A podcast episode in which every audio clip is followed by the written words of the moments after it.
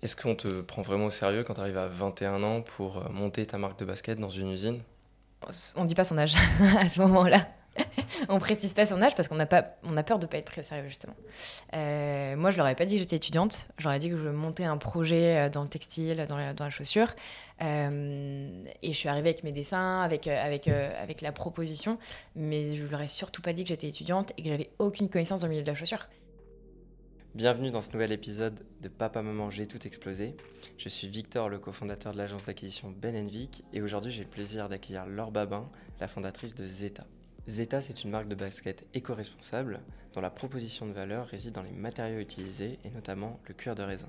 Dans cet épisode, nous aborderons le sujet du crowdfunding, comment allier croissance et écologie, et enfin comment disrupter un marché déjà très concurrentiel. Je te laisse donc découvrir la suite de notre échange. Bonne écoute. Salut Laure, merci d'avoir accepté l'invitation. Salut Victor, avec plaisir. Tu es la fondatrice de Zeta. Est-ce que tu peux expliquer à tout le monde ce qu'est Zeta? Zeta, c'est une marque de basket euh, zéro déchet, fabriquée à partir de matières recyclées, recyclables et véganes. On est basé à Bordeaux et les chaussures, elles sont fabriquées au Portugal. Tu as lancé Zeta en quelle année? C'était en septembre 2020, euh, à la sortie des études. Ok, et tu parles de matériaux recyclés, recyclables. Le concept de Zeta, il me semble que c'était euh, du cuir de raisin à la base Ouais, pas seulement. En fait, le concept euh, euh, vraiment initial, c'était de se dire euh, on va pas créer une énième paire de baskets éco-responsables à partir de matériaux naturels, de matériaux biologiques. On va utiliser uniquement des déchets qui sont à disposition. Donc vraiment, le cœur du projet, c'était le zéro déchet, c'était de se dire on va trouver une alternative recyclée pour chacun des composants de la chaussure. Donc ça passe par la colle, les lacets, la boîte, absolument chacun des composants. Et en fait, au fil de recherche, Lorsque j'ai fait le sourcing des matières premières, euh, je suis tombée sur euh, le, un cuir de raisin fabriqué en, Italie. Euh, et à ce moment-là, je me suis dit, bingo, c'est une matière qui réutilise le, le, marc issu des vendanges, donc un déchet, pour en faire une nouvelle matière. Et en plus, le raisin pour une marque bordelaise, c'était évident. Est-ce que tu as fait des études dans la mode avant pour te lancer dans la basket? Quel a été ton parcours scolaire ou professionnel avant Zeta? J'ai fait un BTS en commerce international. Euh, et ensuite euh, une licence et un master en management et marketing.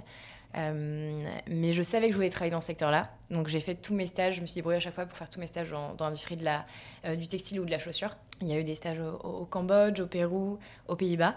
et à chaque fois, je, je veillais à chercher une, à, à, faire ce stage dans des startups, en fait, pour pouvoir toucher à tout, pour pouvoir essayer de voir ce qui me plaisait. Euh, parce que quand on a 18, 19, 20 ans, euh, on ne sait pas vraiment dans quel, euh, secteur s'orienter. Donc j'ai un peu touché au, marketing, à la com, au commerce, aux achats aussi. Et, je savais que je voulais une spécialité dans ce secteur-là. Donc tu t'es inspiré de toutes les startups que tu avais vues, de ce que tu aimais, et tu t'es dit, je vais monter Zeta. Comment est-ce qu'on fait Donc tu avais 22, 23 ans quand tu as lancé Zeta? 21, oui. 21. Comment est-ce qu'on fait à 21 ans euh, pour monter une marque euh, de zéro, sans trop de fonds, sans trop de moyens?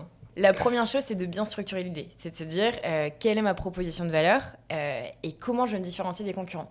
Donc j'ai fait un état du marché, j'ai regardé un peu toutes les marques qui existaient et j'ai regardé là où il y avait une faille et, sur quel axe je pouvais me différencier. Donc il y avait tout un tas de baskets éco-responsables qui utilisaient des matériaux naturels, bio, mais il n'y avait pas d'alternative 100% recyclée. Donc c'était vraiment l'idée de se dire on, va créer une basket à partir de, déchets. Donc une fois que l'idée est bien structurée, qu'on commence à, écrire un peu le business plan, euh, on, cherche des fournisseurs, euh, des, usines, et c'est ce que j'ai fait. Après avoir fait les premiers dessins, la prochaine étape, c'était de trouver euh, le partenaire qui allait fabriquer les chaussures. Donc j'ai identifié différentes usines au Portugal, il y avait des agents et à la fois des usines, et j'ai pris un billet d'avion et je suis partie, je suis partie avec les quelques économies que j'avais, puisqu'à l'époque j'avais pas d'argent, clairement, j'étais étudiante. Euh, et j'ai financé le billet d'avion et la voiture de location, euh, pour l'anecdote, euh, avec, avec les sous que j'avais gagnés parce que je travaillais dans un bar à côté à Bordeaux. Et j'avais pas d'argent pour le, pour le logement. donc j'ai fait du couchsurfing chez un Portugais qui m'a gentiment accueilli pendant trois jours. Et j'ai passé trois jours formidables, c'était top. J'ai rencontré donc différentes usines, différents partenaires. et donc l'usine avec laquelle je travaille aujourd'hui pour laquelle j'ai eu un coup de cœur et j'ai directement senti que ça allait être celle-ci. Euh, ils avaient directement perçu le projet, euh, les valeurs, le, le, côté zéro déchet, le côté recyclé, à contrario d'autres qui n'avaient pas du tout saisi et, Est-ce qu'on te prend vraiment au sérieux quand tu arrives à 21 ans pour euh, monter ta marque de basket dans une usine? On dit pas son âge à ce moment-là. on précise pas son âge parce qu'on a, pas, on a peur de pas être pris au sérieux, justement. Euh, moi, je leur ai pas dit que j'étais étudiante. Ai dit que je montais un projet euh, dans le textile, dans la, dans la chaussure. Euh, et je suis arrivée avec mes dessins, avec, avec, avec la proposition. Mais je leur ai surtout pas dit que j'étais étudiante et que j'avais aucune connaissance dans le milieu de la chaussure. Même s'ils l'ont senti très très vite et ils me l'ont pas dit, ils le savaient. Mais je pense qu'il a fait la différence et peut-être ce qui, ce, qui a, ce qui les a convaincus, c'est le fait que je me déplace. Et ils me l'ont dit après. des échanges de mails, c'est bien, mais on a besoin de rencontrer ses partenaires et eux, ils, ont eu besoin de ça euh, pour se dire ok, on se lance dans l'aventure et on va, euh, on, va créer ensemble le premier prototype, de la chaussure. Donc, tu choisis ton usine, tu crées le prototype avec eux. Tu disais que tu n'avais pas de fonds, que tu avais utilisé les quelques euros que tu avais pour euh, prendre un coach surfing. Comment est-ce que tu finances la production des premières paires Zeta pour lancer la marque? Donc on fait le premier prototype qui subit euh, pas mal de modifications. Il est testé, il est retesté euh, à distance puisque le confinement est arrivé entre temps. Donc moi je suis rentrée chez mes parents. à la lancement en plus en plein Covid. Ouais, exactement. Juste après le premier confinement, euh, puisqu'on lance en septembre 2020. donc via une campagne de, crowdfunding sur Ulule. l'objectif initial, c'était 100 précommandes. Et donc, le premier jour, on atteint 500 précommandes, ce qui était l'objectif maximal que je m'étais fixé dans mon business plan, en fait. Et, d'après toi, c'est dû à quoi le fait d'arriver à atteindre ton objectif final dès le premier jour sur ta campagne? Je pense que le projet il est arrivé au bon moment. Euh, juste après le confinement. Et c'est une période où les consommateurs ont commencé à se questionner euh, sur euh, la traçabilité des produits, la composition, les méthodes de fabrication. On l'a vraiment senti, un post-confinement il y a eu une, une, évolution des habitudes de consommation. Euh, et le projet est arrivé au, bon moment. Euh, Donc pour toi, c'est le time to market qui en réalité fait le succès de Zeta au moment du crowdfunding Ouais, tout à fait. Pas que parce qu'il y a forcément il y a eu plein d'autres leviers euh, qui ont permis de, de, propulser le projet. Typiquement, dans notre cas, la presse a joué un rôle crucial. C'est intéressant que tu parles de la presse. J'ai déjà eu la discussion dans un autre podcast avec le fondateur de Life, mais c'est un levier qui est très peu utilisé, ou en tout cas de moins en moins comparé au digital. Ouais, alors presse écrite, mais pas uniquement. Il y a aussi toute la presse digitale, euh, en fait, tous les, tous les médias online. Euh, mais je parle aussi de la présence à globalité, la radio, la télé locale. Euh, et dans mon cas, j'ai eu beaucoup de chance parce que ils ont été très friands du projet. ils l'ont beaucoup relayé pendant de nombreuses semaines. et on a vraiment vu l'impact de la presse à certains moments. Typiquement, quand il y avait une sortie d'article ou quand j'ai fait un passage radio, il y a eu RTL, il y a eu Fun Radio, il y a eu Énergie. on le voyait sur l'impact des ventes. Il y, a vraiment des pics euh, de, euh, des pics de croissance en fait. Donc la presse a joué un rôle majeur euh, et les réseaux sociaux. LinkedIn en particulier a été un, a, été un levier hyper puissant dans le sens où je faisais des articles sous forme de personal branding ou de storytelling pour raconter l'histoire, la jeunesse du projet et pas du tout sous la forme commerciale. Donc via mon profil perso en fait, pas via la page LinkedIn. Dans une démarche de building public euh, plus qu'une démarche de marque sur LinkedIn. Exactement, pas du tout sous la forme commerciale. Euh, même si à chaque fois je faisais parallèle avec Zeta euh, dans chacun des articles. mais c'est vraiment davantage sur le storytelling et, ouais, la, la création d'une communauté autour du, du projet. Et qu'est-ce que tu conseillerais donc à, quelqu'un qui veut lancer son crowdfunding? Ça serait de faire de la presse et de construire en parallèle une communauté dès le début Ouais, totalement. La communauté, c'est hyper important au début du projet, puisqu'au final, on n'a pas de moyens. Donc, la seule chose qu'on peut créer de façon gratuite, c'est son audience. Euh, et ça va être les premières personnes à croire au projet et, à y participer euh, participer à la campagne. Euh, donc c'est hyper important de créer ces réseaux en amont, de, commencer à fédérer euh, les personnes autour du projet, même avant qu'ils naissent en fait. et pareil pour la presse, il faut commencer à en parler un petit peu, sauf si c'est un projet qu'il faut garder sous, embargo, mais il faut commencer à envoyer des communiqués avant le lancement, parce que le calendrier d'un journaliste, il, a un calendrier qui est hyper précis, il peut pas sortir d'un article à n'importe quel moment, donc il faut que lui puisse anticiper et se dire, bon, j'ai en fait, le mois de campagne, euh, c'est assez court. Et euh, si on envoie le, communiqué trop tard, euh, c'est possible que l'article sorte trop tard après à la fin de la, campagne. Ok. Donc tu finis ton crowdfunding avec 300 000 euros de levée, il me semble. C'est ça. Comment ça se passe après? Tu utilises ces 300 000 euros donc pour produire ce que tu dois livrer. Je suppose que comme tous les crowdfunding, tu as un petit peu de retard. C'est ça, exactement. Quel est euh, l'objectif principal après le, crowdfunding? C'est de développer la gamme, c'est de monter un site internet, c'est d'aller sur du retail. Comment est-ce que tu vois la suite de Zeta euh, dans les 2-3 mois qui suivent le crowdfunding? La stratégie, c'était de devenir une DNVB. Donc c'était de se dire, on va produire suffisamment de stock pour faire uniquement du e-commerce. C'était la stratégie initiale. Euh, donc pendant, on produit en fait de octobre à janvier. On livre en février au lieu de décembre initialement parce qu'en fait, euh, il a fallu réorganiser tout le plan de production, que ce soit l'achat de matières premières, euh, les délais avec les fournisseurs. En plus, Noël, c'est une période qui est hyper cruciale. Donc en fait, on livre en février, les gens sont hyper contents. et on ouvre le site internet. En parallèle, moi j'avais bossé sur les maquettes, donc j'avais préparé le site et on ouvre le site en février. Et là, euh, je me souviens, c'était un vendredi soir, on lance et on se fait dévaliser. On vend 300 paires à peu près.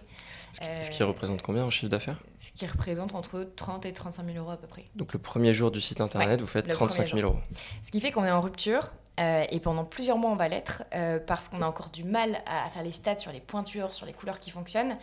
donc on a quelques mois comme ça de battement où il faut qu'on ait un peu de recul. Donc on est tout le temps en rupture. Euh, et c'est aussi pour ça que ça marche aussi bien au début. C'est-à-dire que dès qu'un produit est de nouveau en stock, ça part immédiatement. Ouais, euh, mon alternante, euh, la personne, l'alternante que j'avais à l'époque, se baladait dans la rue et se faisait arrêter pour savoir mais comment tu as fait pour avoir une paire de Zeta. Donc il y a un côté un peu exclusif qui, qui, se crée et, et en fait bah, pendant plusieurs mois ça fonctionne comme ça tout seul, sans qu'on ait besoin de promouvoir, sans qu'on ait besoin euh, euh, de d'activer différents leviers. Et donc, sans le vouloir, vous êtes axé sur une stratégie de marketing de la rareté, comme pourrait le faire une marque comme euh, Suprême. Ouais. Est-ce que tu penses que les gens achètent réellement pour la rareté ou ils cherchent à acheter le produit parce que ça a buzzé sur le côté cuir de raisin et le concept? Pense que c'est le raisin qui a beaucoup plu. Euh, euh, et, surtout au Bordelais, on avait une grosse communauté de, Bordelais qui nous, suivait et qui nous suit toujours. Euh, le côté transparence aussi, je pense. le côté, on connaît tout du, produit, la composition, les conditions de fabrication, parce qu'on documente tout à chaque fois, on fait pas mal de vidéos. Ça, ça a beaucoup plu, surtout euh, euh, dans une ère où euh, on ne connaît plus rien de, de ce qu'on achète, on ne sait pas par qui c'est fabriqué, dans quelles conditions. Donc ça, ça a beaucoup plu. Le design aussi, je pense. on avait un design assez simple qui pouvait plaire à, à, monsieur tout le monde. Et la preuve, au début, on avait autant des ados qui achetaient les chaussures, même des pré-ados parfois, que des, des, personnes plus âgées. On a eu un mail d'une famille qui nous a dit, mais on a acheté des paires pour toute la famille, des ah, petits-enfants au grands-parents. Euh, donc, euh, donc il y a plusieurs, ouais, il y a plusieurs choses qui ont fait que, ça a plu. Ça, reste un, ça reste quand même un pari d'arriver avec un produit qui est simple. Tu as des grosses marques qui sont déjà sur le marché. Je pense notamment à Stan Smith, à Veja qui est en place. Est-ce que euh, c'était pas trop risqué pour une marque de se lancer sur le même segment que des géants déjà en place? La silhouette du produit, elle est simple, mais le, le logo, il est fort. Euh, euh, et, c'est ce qu'on voulait, être reconnaissable facilement euh, dans la rue quand on les porte.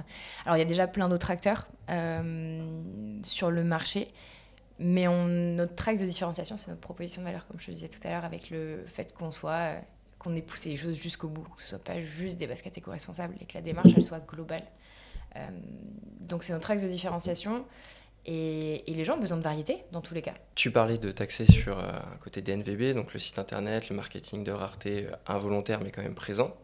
Et pourquoi est-ce que tu ne souhaites pas aller sur du retail? Est-ce que c'est pour conserver ta marge? Est-ce que euh, c'est pour proposer au juste prix toute l'année comme le feraient des marques comme Julian Jen par exemple?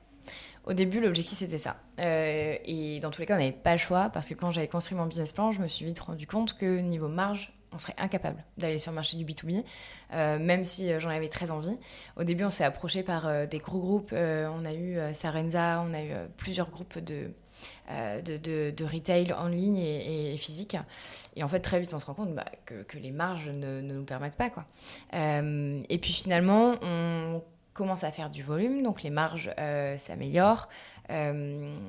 donc on, petit à petit, on se pose la question et on se pose réellement la question à la fin de l'année 2021 euh, parce que euh, les ventes commencent un petit peu à baisser. Et on se dit que pour gagner en visibilité, surtout euh, en Europe, parce qu'on a comme une stratégie d'internationalisation, du moins sur les, sur les, sur les pays limitrophes, que l'outil de communication le plus rentable, c'est de faire de, la revente en boutique. En effet, on ne gagne pas grand-chose, on gagne quelques euros, parce que quand on est sur, sur, sur une marque textile ou de chaussures responsables, on ne cherche pas à, faire du retail euh, pour faire du chiffre, euh, mais ça nous permet d'avoir euh, d'avoir en fait une vitrine de la marque dans certains pays, dans certaines villes, et nous faire connaître à, à moindre coût. C'est intéressant comme, comme analyse parce que tu parles de, du retail comme de la notoriété, mais tu aurais pu très bien aller sur du paid parce que depuis le début vous êtes sur de l'organique. Pourquoi est-ce que euh, ce plan retail passe euh, avant d'aller euh, sur d'autres leviers d'acquisition paid, surtout pour une DNVB où ça serait le réflexe numéro un, entre guillemets? Parce que c'est moins onéreux. c'est moins, moins cher. On, on est on, ne perd pas d'argent en fait euh, sur, euh, sur ces ventes-là. Euh, ça nous permet d'aller toucher des pays type Allemagne, Suisse, Belgique, dernièrement Espagne aussi facilement. Et surtout, ça permet aux consommateurs de pouvoir venir toucher le produit en magasin. C'est un produit qui est innovant. Les gens nous demandent toujours si le cœur de raisin, ça a une odeur, si ça, à, quoi ça ressemble. Donc on a besoin aussi d'avoir le produit en physique. Puis les gens ont besoin d'essayer, ça reste des chaussures. Ça reste des chaussures, c'est un produit qui Tout le monde ne taille pas pareil. Ok. Tu parlais d'internationalisation, de, de, pays limitrophes. Est-ce que tu souhaites aussi aller euh, t'exporter euh, aux US euh, ou euh, dans d'autres pays un peu plus lointains où ça va à l'encontre de la mission de Zeta, euh, qui est quand même une marque éco-responsable, faut le rappeler? Quand on a lancé la campagne de crowdfunding, on a eu des commandes d'un peu partout, Asie, États-Unis, Australie. Et en fait, quand on a lancé site, on s'est rendu compte que ça faisait pas du tout sens de, concevoir un produit en circuit court et ensuite de l'expédier par voie, aérienne. ce qui fait que bah, clairement, on augmente notre, impact carbone. donc on s'est coupé des, ventes hors Europe. Euh, et on le regrette pas parce que finalement on est euh, totalement en accord avec nos valeurs, même si parfois on s'est quand même beaucoup posé la question. On a eu des demandes de euh, beaucoup de consommateurs aux États-Unis. Il y a une grosse communauté de, de fans de vin et du coup qui étaient séduits par le produit. Du coup, on s'est coupé en disant que on préférait rester en accord avec nos valeurs plutôt que de privilégier le, le chiffre d'affaires en fait. Ok. C'est intéressant parce que ça me permet de rebondir. comment est-ce que tu arrives à allier croissance et écologie en sachant que bah, tu te fermes des portes pour euh, continuer à être euh, dans l'axe euh, éco-responsable de la marque et dans la mission de la marque. Mais d'un côté, tu restes une marque, donc il faut générer de la croissance, pouvoir payer les gens avec qui on travaille, générer de la rentabilité. C'est assez contradictoire et c'est un sujet qui revient souvent et sur lequel on, on discute beaucoup en interne aussi. on est une entreprise à but lucratif, il faut qu'on fasse, euh, qu'on génère euh, du bénéfice pour faire grandir l'équipe, pour développer de nouveaux produits, pour pouvoir, de pour pouvoir s'internationaliser et se faire connaître aussi. Euh, mais à contrario, on n'a pas envie que ça se fasse au détriment de, surproduction, d'une perte de contrôle, tu vois, sur les, sur les conditions de fabrication, sur, le, ouais, sur, sur, sur la production de manière générale. Parce que forcément, plus du produit et moins tu as de contrôle euh, sur ce qui se passe euh, dans les usines. Euh, et on n'est pas dans une stratégie de volume dans le sens où on n'a pas envie d'être présent dans 15 boutiques dans une même ville. on, préfère de, on préfère choisir des, retailers de qualité et, voilà, et se limiter à un certain nombre pour s'assurer qu'on ne va pas créer le besoin et surtout créer, créer l'envie auprès du consommateur. Et, et en fait, c'est c'est un peu contradictoire parce que d'un côté, on a besoin de se faire connaître et plus on va se faire connaître, plus on va remplacer d'autres marques de fast fashion euh, et, on, et, on, va aller, euh, on va aller se positionner euh, devant, devant des géants de la basket. on a encore, de, on a encore de, du chemin à faire. je te, mais, je te le souhaite en tout cas. Mais c'est l'objectif. C'est l'objectif. Après, tu peux euh, totalement remplacer des marques sans créer le besoin. Le besoin étant là, tu, tu, remplaces juste un besoin existant avec une nouvelle marque. Bien sûr, et c'est l'objectif. C'est de, de, remplacer euh, euh, un achat de, de, basket classique par un achat de basket responsable. Ouais, ok. Donc pour toi, la suite de la stratégie, c'était d'aller sur du retail pour compenser la croissance organique qui s'est soufflée. Est-ce que tu as mis en place d'autres choses de façon à aller chercher de la croissance sur l'année en cours? Il euh, faut savoir que le marché de la chaussure, de la basket, c'est un marché qui est hyper concurrentiel euh, et que forcément, euh, pour, continuer à, pour continuer à grandir et, à faire grandir l'équipe, on avait besoin d'activer différents leviers. en janvier dernier, juste après notre, notre première période de Noël, on a senti une vraie baisse des ventes. On a quasiment divisé par deux les ventes moyennes, donc on n'atteignait pas nos objectifs. Heureusement, le B2B compensait un peu, mais en B2C, c'était, ça a été un peu le, signal d'alarme. ça a duré deux mois. Euh, et là, on s'est dit qu'il fallait qu'on trouve une solution. Euh, et la solution la plus rapide à activer et qui serait la plus performante, ce serait de, euh, de faire de l'acquisition. On s'était refusé jusqu'à présent, mais on s'est dit pourquoi pas. il faut essayer dans tous les cas. Il faut faire, il faut faire des tests. Pourquoi tu t'es refusé l'acquisition? C'est pour des pour respecter la mission des États, encore une fois, sur la partie écologique, éco-responsable En partie, et parce que j'avais vu plein de modèles de boîtes qui fonctionnaient sans publicité. Je pense à Opal, je pense à Patagonia au début. Et je me suis dit, mais en fait, c'est totalement possible tant qu'on arrive à fédérer une communauté forte. Euh, euh, et, voilà, ça permet aussi d'être, comme tu disais, en accord avec, avec ses valeurs. Et, euh, et je me refusais à faire de la publicité, du moins, du moins de l'ads en ligne. Mais on n'a pas réellement eu le choix. Tous les concurrents le font. Et on s'est dit, bon, on va essayer avec un petit budget et on va voir si, si ça prend. Et euh, ça a super bien fonctionné. dire qu'on a une super agence. Euh, on a fait le premier mois x2 euh, sur les ventes. Donc en fait, on a clairement on a repris de la croissance. Tu as réussi à compenser ton retard en organique. Ouais, exactement. Exactement. Et, et, ça n'a fait qu'augmenter ces derniers mois. Donc, donc ouais, ça a, été un, ça a été le levier à activer de notre côté. J'ai vu également, donc tu as lancé le retail, ta, ta partie organique, comme toutes les grosses marques. T'as de l'ads, mais euh, j'ai vu que tu avais fait des collabs, notamment une collab avec Nespresso dont on a beaucoup entendu parler. J'ai vu qu'il y a eu beaucoup de RP autour. Est-ce que c'est aussi une stratégie ou est-ce que euh, c'est quelque chose d'anecdotique pour Zeta? Clairement. Euh, faire, faire, des collaborations, c'est un excellent levier de communication. Ok parce qu'on va toucher une autre cible qui n'est pas la nôtre, parce qu'on va se faire connaître auprès d'un autre public, parce que euh, dans notre cas, on a fait un développement de produit qui était innovant, euh, donc forcément qui a attiré l'œil de la presse. À, à tout le monde ce qui a été le développement de produit. Ouais, euh, on a créé une basket à partir de marre de café, donc Nespresso, et pour laquelle on a fait développer un cuir vegan en café via, via un laboratoire au Portugal, donc il y a eu de la R&D. Tu, tu, parles donc de développer, ça n'a jamais été fait auparavant. Ouais, c'est ça, exactement. Et, et donc forcément, ça a attiré l'œil de la presse. Euh, c'était une collaboration qui était, euh, qui était surprenante. On ne s'attendait pas à avoir une marque de mode avec une, une, marque de café.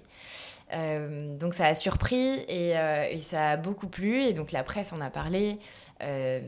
LinkedIn aussi a très bien fonctionné dans, dans ce cas-là. C'était la bonne cible, je pense. puis il y avait un vrai storytelling à raconter autour du produit. Euh, donc clairement, ouais, ça, ça, ça, a permis de, de, nous faire gagner en visibilité et surtout en Europe parce que Nespresso a une présence mondiale. Donc dans notre cas, ça nous a permis d'aller toucher des marchés qu'on n'avait pas forcément euh, euh, visés à première vue. Euh, L'Europe de l'Est, le Portugal aussi. On a eu un nombre incroyable de, trafic venant du Portugal. On l'a compris après pourquoi. mais on pensait vraiment pas que ça allait être le marché à qui on pouvait s'adresser parce que du pouvoir d'achat. Ouais, le, le, produit était quand même relativement cher. Et en fait, ce qui s'est passé au Portugal, c'est qu'il y a eu énormément de presse, de télé aussi, autour du projet parce que les chaussures sont fabriquées au Portugal. Donc c'était hmm. très très fier. Et donc derrière, on a eu pas mal de commandes. Euh, c'était un moment, c'était notre troisième euh, pays où il y a plus de commandes. Ah oui, quand même. Ok. Et comment est-ce qu'une marque comme euh, Zeta, qui est quand même une marque récente, se fait contacter ou contacte Nespresso pour une collab et pour faire de l'innovation, aller sur de la R&D dans notre cas, c'est le, PDG de Nespresso, Guillaume, euh, PDG Monde, qui m'a contacté sur LinkedIn euh, parce qu'il avait vu un article de presse euh, sur les baskets en raisin euh, au tout début. Donc, il te contacte sur LinkedIn. Encore une fois, on revient à LinkedIn et l'importance de, de, créer sa communauté autour. Et l'importance d'ouvrir ses messages LinkedIn. Oui, tout à fait. y a beaucoup de démarchages, de messages. il faut, faut, faut, les regarder, il ne faut pas passer à côté. J'aurais pu, passer, pu passer à côté. et qui me dit J'ai vu cet article sur les baskets en raisin, qu'est-ce que tu penses d'essayer avec du marc de café? Donc à ce moment-là, on se dit c'est impossible, il n'existe pas de cuir sur le marché. Et en fait, on s'est dit, bah, il va falloir le créer. Il va falloir euh, convaincre un fournisseur euh, de se lancer dans l'aventure et de faire de la RD avec nous. Et c'est ce qui s'est passé. On a pris euh, neuf mois à faire la RD du, cuir de café. et ensuite, on a pris quelques mois à, faire les premiers, les premiers protos, les dessins, le design, à, créer une vraie expérience autour du produit, à préparer les campagnes de com. Et puis, début mai, c'était lancé. Et c'est vrai que, comme tu le disais tout à l'heure, c'est une collaboration surprenante. On ne s'attend pas forcément à avoir une marque de basket avec Nespresso. Et en même temps, Nespresso est un positionnement haut de gamme. Peut-être que tu essayes d'aller chercher euh, avec Zeta? Pas spécialement. C'est pas le positionnement qu'on cherche. Là, on, était vraiment plus axé sur le côté euh, innovation et circularité. Euh, parce que forcément, ça faisait sens entre le recyclage de leurs capsules et du marc de café et l'intégration dans nos baskets. Donc ça faisait sens qu'on collabore ensemble. Euh, mais on cherche davantage, on cherche pas forcément des collaborations surprenantes, on recherche des collaborations qui vont faire sens et avec des acteurs qui ont les mêmes valeurs que nous. Euh, et ça, je pense que c'est un critère essentiel euh, quand on cherche à, un partenaire avec, avec lequel collaborer. Il faut que ça fasse sens. Est-ce que tu as d'autres collaborations prévues pour 2023 Oui, on en a plusieurs euh, qui ne sont pas encore. Euh, tu peux peut-être pas en parler encore. Ouais, dont, dont, je peux pas encore parler.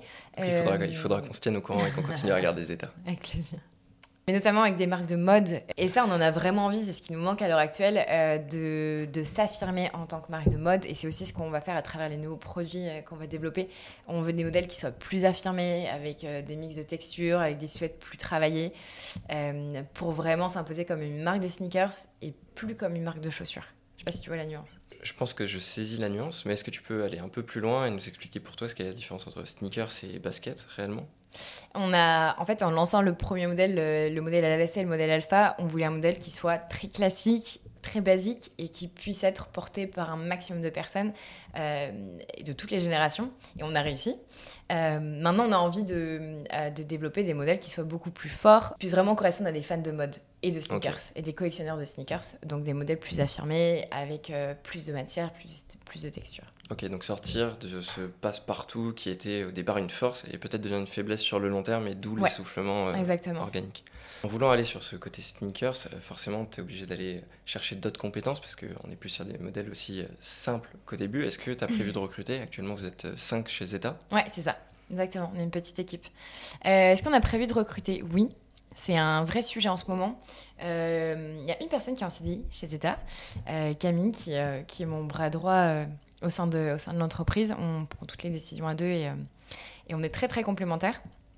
Et après, on a des personnes qui sont en stage ou alternance sur la partie service client, graphisme et business développement. Euh, pour tout ce qui est côté boutique. Euh, et, prochainement, on a prévu de recruter un, directeur artistique à temps plein. Euh, parce que en fait, on se rend compte que la, la, création de l'image de marque, dans notre cas, en tant que marque e-commerce DNVB, elle est hyper importante. Ouais, c'est primordial. Ouais, et on a surtout qu'on n'a pas les compétences pour. J'ai fait de la com, mais j'ai jamais fait de graphisme et surtout de direction artistique. C'est encore un, un, autre métier. Ouais, tout à fait. Et la création de marque, je l'ai faite moi, dans mon coin, avec euh, voilà, j'ai fait la charte graphique, j'ai essayé de donner un peu une ligne conductrice. Et on s'est surtout rendu compte que c'était pas nos compétences et qu'il fallait recruter quelqu'un dans, dans ce métier. À l'heure actuelle, vous êtes donc 5. Vous faites combien de chiffre d'affaires? Euh, Donc on est sur notre deuxième, deuxième année. On fera un peu plus d'un million d'euros de chiffre d'affaires cette année. Ok. Donc euh, tu arrives à montrer qu'on peut avoir une belle boîte qui fait du chiffre en étant 5, bientôt 6 euh, ou 7, donc avec le directeur artistique. Je suppose que pour arriver à faire de tels chiffres, on est obligé de bien s'organiser, d'arriver à être efficient. Est-ce que euh, tu utilises des outils en particulier dans la gestion de ta boîte? On a une très bonne organisation interne et chacun a des missions qui sont bien délimitées. Euh, et on fait très peu de télétravail au final, on est beaucoup en présentiel, ce qui fait qu'on communique énormément. On a des ateliers où on brainstorm et on a quelques outils. On n'est pas l'entreprise qui en utilise le plus, clairement, euh, parce qu'on est encore euh, à taille limitée, donc c'est pas quelque chose dont on a réellement besoin. On utilise par exemple euh, bah, Slack évidemment euh, pour communiquer. Euh, celle-ci, qui est un outil de CRM et de facturation, qui est hyper pratique et qui est basé en plus en Nouvelle-Aquitaine. Donc on fait bosser les copains. et, et, Notions aussi pour le partage de, pour l'organisation. pour mettre en place les process, etc. c'est important de commencer à mettre des process, surtout quand les quand boîtes on commence en croissance. exactement. C'était pas le cas jusqu'à maintenant, mais là ça commence à, à l'être. On a aussi vécu cette période euh, bah, chez Ben Vic où on était deux et on n'avait pas de process et tu es obligé d'en mettre euh, plus tu vas avoir de monde, surtout quand tu as un business model où euh, l'humain est au cœur de ta croissance. Encore toi, tu peux arriver à grandir avec une ressource humaine limitée en mm. définitive parce que tu as externalisé la production, la logistique, etc. Ça, ça, fait déjà peut-être plus d'une demi-heure qu'on parle, donc on va arriver sur la fin du podcast et il y a des questions que j'aime bien poser. Quand tu as commencé à entreprendre, je suppose que tu t'es euh, beaucoup renseigné, tu as écouté peut-être des vidéos sur YouTube, tu as parlé à d'autres entrepreneurs. Est-ce qu'il y a un conseil entrepreneurial qui t'a marqué et que tu voudrais partager aux personnes qui nous écoutent? Il y en a eu plusieurs, mais celui que j'ai le plus appliqué, on va dire, c'est le fait de bien s'entourer il me manquait énormément de compétences euh, quand je me suis lancée, et il m'en manque encore plein. Mais il y a beaucoup de sujets sur lesquels j'ai dû faire appel à, d'autres personnes, me faire accompagner, euh, notamment sur les sujets de, euh, de finances, de structuration, d'administration aussi. Donc le plus important euh, quand on se lance et qu'on n'a pas les compétences nécessaires, c'est de ne pas euh, rester buté sur un sujet, mais de demander de l'aide. Et il n'y a aucun problème avec ça. Euh, moi, j'ai fait du management, du commerce, du marketing, et j'avais des copains qui étaient en, comptabilité des, CG, et qui du coup m'ont filé un coup de main pour le business plan, pour, pour monter les tableaux financiers.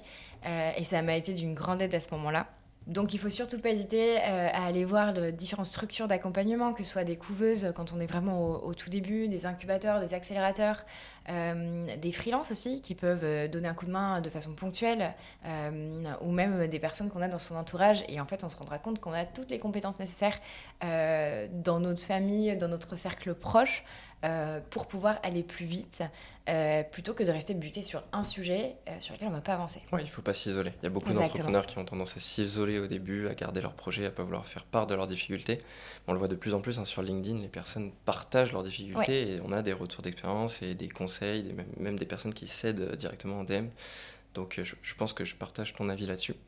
Également une question que j'aborde à chaque podcast, quel est euh, l'objet qui te représente le plus? Alors on a organisé ce podcast au dernier moment, donc je ne pense pas que tu l'aies physiquement sur toi, mais euh, qu'est-ce qui représenterait le plus l'or et non pas Zeta? Je vais pas te dire une paire de baskets parce que euh, oui, Zeta fait entièrement partie de ma vie et j'y consacre le, la majorité de mon temps, mais c'est pas forcément ce qui me représente immédiatement quand si tu rencontres euh, mes amis ou euh, si, on parle de moi. avant de me lancer, j'étais passionnée de voyage. Je ne voyais que par ça. Et, grâce au, stage, j'ai beaucoup baroudé, c'était le cas de le dire, parce que j'étais souvent en sac à dos. Au Cambodge, en Amérique du Sud, Pérou, Colombie, Pays-Bas. Et il y a un moment, je ne jurais que par ça. Et je pensais même que j'allais vivre ma vie sur les routes. Je pensais que c'était possible. Et puis après, je me suis rendu compte que j'avais très très envie d'entreprendre. Et c'est pas forcément incompatible, c'est juste la façon de, de voyager qui, qui évolue. Euh, mais oui, j'aurais, je, t'aurais, euh, je t'aurais donné une map monde, je pense. Une map monde, ok. Hyper intéressant. Et euh, dernière question, quels sont tes objectifs à 5 ans avec Zeta? Où est-ce que tu te vois dans 5 ans? C'est une question qui est difficile à répondre parce que je ne saurais même pas donner une réponse d'ici un ou deux ans. en revanche, je sais la direction dans laquelle je veux aller je sais euh, les valeurs que je veux conserver et, j'ai très très envie d'agrandir l'équipe, qu'on soit euh, une dizaine à Bordeaux à travailler et, euh, et, à travailler ensemble pour aller... Tu, veux rester à Bordeaux? Ouais. Je suis très fière d'être à Bordeaux. et je suis un peu triste que toutes les startups se concentrent à Paris, j'avoue, parce qu'il y a une vraie diversité en France au niveau de l'entrepreneuriat.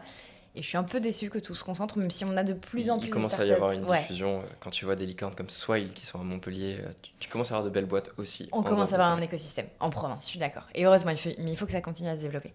Euh, donc l'objectif, c'est de développer un, tout un tas de produits, toujours plus innovants, toujours, toujours produits dans de bonnes conditions. C'est hyper important. Tu parles d'innovant, donc de nouvelles matières? Ouais, exactement. On espère pouvoir faire de la R&D euh, prochainement. Euh, et surtout garder les valeurs qu'on a développées initialement intactes, c'est le plus important. Donc c'est-à-dire les relations avec nos artisans au Portugal, euh, les valeurs de notre politique RSE. c'est une de nos forces et je pense que c'est plus dur quand on grandit de conserver ces valeurs. Donc l'objectif à 5 ans, c'est d'avoir les mêmes valeurs que celles que j'avais inscrites au début dans le business plan. Ok, on se reparle dans 5 ans pour voir si euh, c'est réussi. Euh, merci Laure d'être venue. Merci pour l'invitation.